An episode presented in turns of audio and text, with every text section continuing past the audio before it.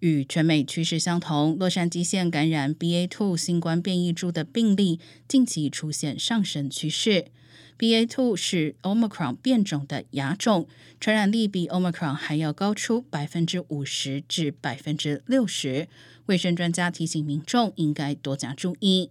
截至三月五号的一周内，洛杉矶县新增病例中有百分之十四点七确定感染的是 BA.2 变异株，比起前一周增加超过一倍。洛县公卫局长费雷尔表示，应该为可能的新一波激增做好准备。